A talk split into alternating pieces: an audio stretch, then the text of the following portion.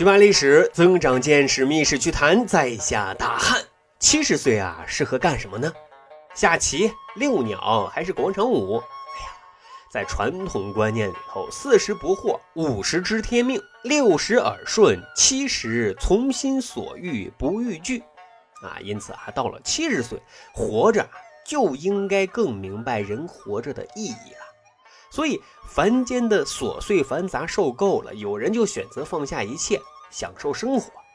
但也有人觉得啊，七十岁之前走过的路、看过的风景、经历过的人和事儿，一切正正好好。凡间的阅历磨砺，正是大显身手的宝贵经验呀。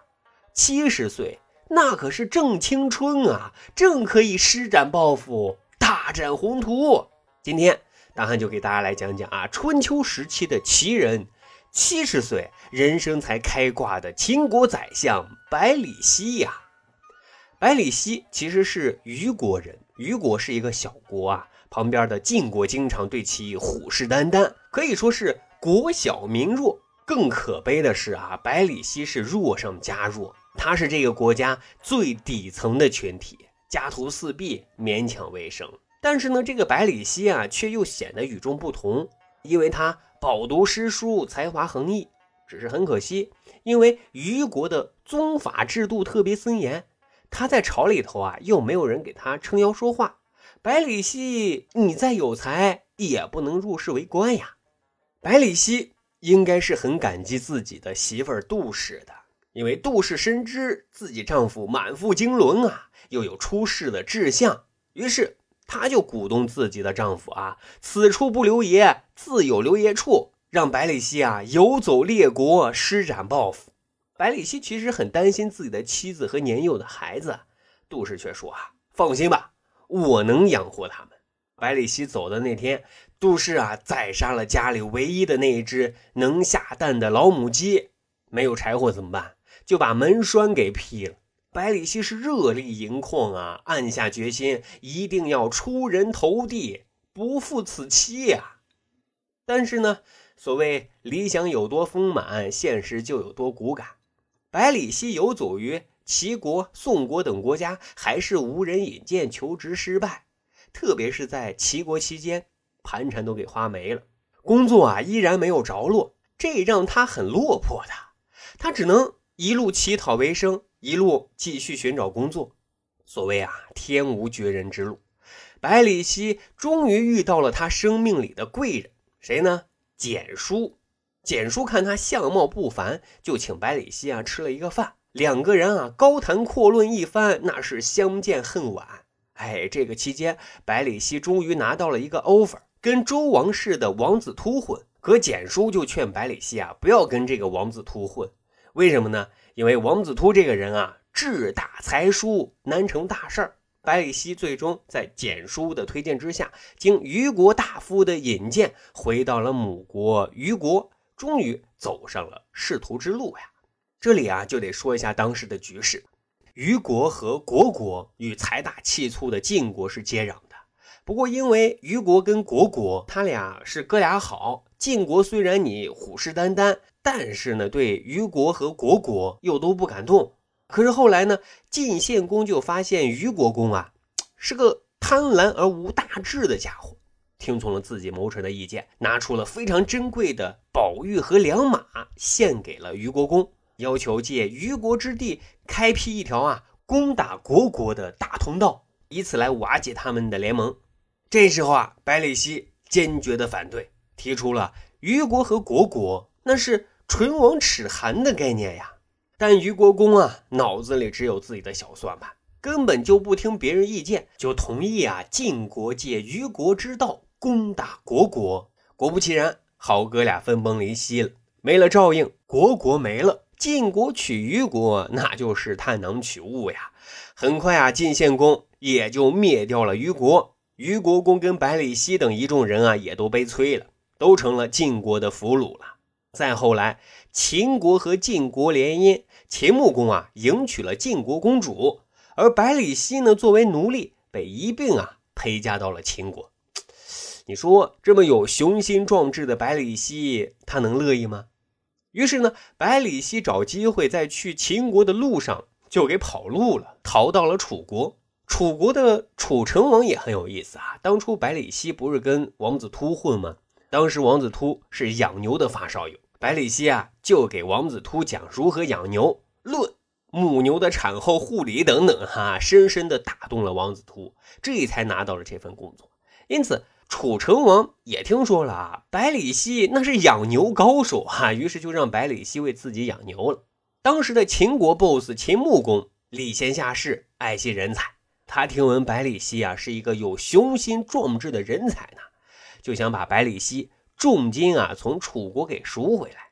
可有人对秦穆公就说啊，万万不可，因为你给的钱越多，楚成王就知道百里奚的价值有多大。反而是不会让百里奚回来的，不如咱们就说啊，咱的一个奴隶跑了啊，我们想把他抓回来，按奴隶的市场行情啊进行赔付，五张黑公羊皮来换取奴隶百里奚，看是否可行。哎，跟楚国一商量，非常顺利的成交了。百里奚啊，就这么返回到了秦国。秦穆公那是早早的就出城迎接啊，但是呢。当秦穆公看到百里奚的时候，似乎有点失望啊！啊，为什么呢？因为岁月真是一把杀猪刀啊！此时的百里奚啊，已经是两鬓斑白了。双方礼节性的寒暄之后，秦穆公就直言：“先生，您多大年纪了？”百里奚却很轻松的回答：“啊，才七十。”秦穆公这边就感叹啊。可惜啊，可惜，年龄有点大了。百里奚听出话中有话，就说：“啊，当年姜子牙八十岁，文王才把他请回来，却奠定了周王朝的江山。我今年才七十岁，遇到您比姜子牙那时候还年轻十岁，那是未来可期呀。”哎，秦穆公一听这话。再看眼前这个古稀之年的老人，竟然眼神带光，走路带风，顿时觉得有戏。于是又跟百里奚啊，就如何治国理政，那是一顿神聊啊。最终啊，秦穆公深深的被百里奚身上的这种才智所吸引，拜为上卿。这里还有个小故事啊，因为百里奚啊是用五张黑公羊皮换来的，所以。民间就给百里奚送了一个外号雅称，叫做“五谷大夫”，谷公羊的意思。而百里奚啊，也确实够优秀的，七十岁的年龄，三十岁的活力，他是一顿操作猛如虎。哎呀，史料记载，百里奚谋无不当，举必有功，成为秦国啊最主要的谋臣之一，得到秦穆公的高度赏识和重用。哎。有没有发现少了一些什么呢？百里奚这么加官进爵的，他是不是忘了一个人呢？啊，肯定有小伙伴就说了，对呀，他肯定忘了他的贵人简叔啊。各位啊，百里奚还真没忘他，他给秦穆公啊力荐简叔，让简叔也成为秦穆公重要的智囊。那么他还遗忘了谁呢？没错。他的结发妻子杜氏，按道理啊，依百里奚的品性，这不应该呀。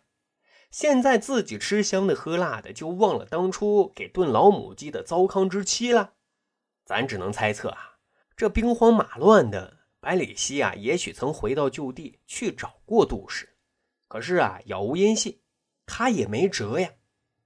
话说啊，有一天，百里奚在相府宴请宾客。歌舞音乐助兴，突然啊，相府里的一个新应聘洗衣服的老妇人啊，请示百里奚说想为宾客啊弹唱一首。百里奚呢欣然同意了。可是呢，老妇人一开腔却惊了众人啊，因为他的唱词是一句一句的质问百里奚：“你为什么有了富贵就抛弃了你的妻？”言之肺腑，唱之凄婉，百里奚也是大惊啊！啊，他赶忙上前就询问，这才发现这老妇人不是别人，而是自己的结发妻子杜氏啊！原来，杜氏千里寻夫，知道百里奚已经是秦国的大人物，为了接近他，就佯装求职，到相府啊做了一个洗衣工。明白了这一切的百里奚，紧紧的与妻子相拥啊，那是老泪纵横啊。不过还好啊，结局是大团圆的结局。秦穆公还专门赏赐了夫妻俩人一大批财物，让他们啊去享受这些荣华富贵。此后啊，百里奚也再无牵挂，更是老骥伏枥，为秦国抛头颅洒热血呀。他是内修国政，外图霸业。帮助秦国开地千里，称霸西戎，秦国从此崛起啊！这当然也为后来秦国一统天下奠定了坚实的基础。而相传，百里奚也活到了一百零四岁的高龄，才溘然长逝。好，这就是咱今天啊要讲的七十岁正青春的百里奚，靠的不服输的韧劲。实现了一个放牛娃的逆袭呀！咱还有一个去扒历史的小分队，如果您对历史边角料感兴趣，欢迎大家关注十里铺播客频道微信公众号，然后回复数字一就可以添加大汉的个人微信。经过简单审核之后，大汉就会邀请您进入这个小分队当中，咱就可以谈天谈地聊历史段子。本期节目就这样，感谢收听，下期再会。